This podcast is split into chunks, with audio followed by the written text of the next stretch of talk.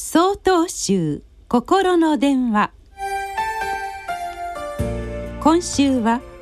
心を見える形にと題して埼玉県長光寺福島新越さんのお話です。心は誰にも見えないけれど心遣いは見える。思いは見えないけれど思いやりは誰にでも見える。このフレーズは東日本大震災後テレビコマーシャルで繰り返し放映された言葉です。私たちの心を癒してくれると同時に復興に向けてのボランティア活動にも弾みをつけました。被災された人々のために自分にできることを何かしたいお手伝いをしたいといても立ってもいられない人がたくさん現れ今もなお多くのボランティアの方たちが現地に入っています。日本人が忘れかけていた絆の DNA が目覚めたのかもしれません。思いやりの一歩を踏み出す勇気を与えた言葉でした。私も僧侶として亡くなられた方々のご冥福を祈るとともに行方不明の方々が早く見つかるようにお祈りしました。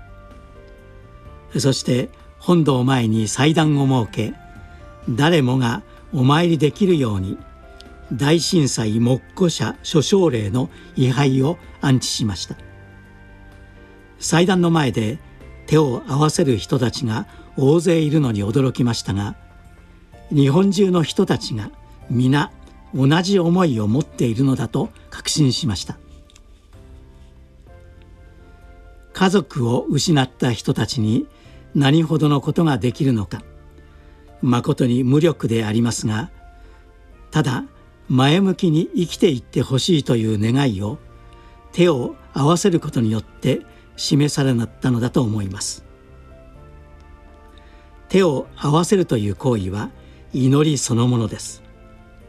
祈りは心を見える形にするエネルギーであり全ての言葉と行動を生み出す源泉なのです。祈りを忘れてはなりません。思いを見える形にしていく努力をしていきたいものです。なお7月26日よりお話が変わります。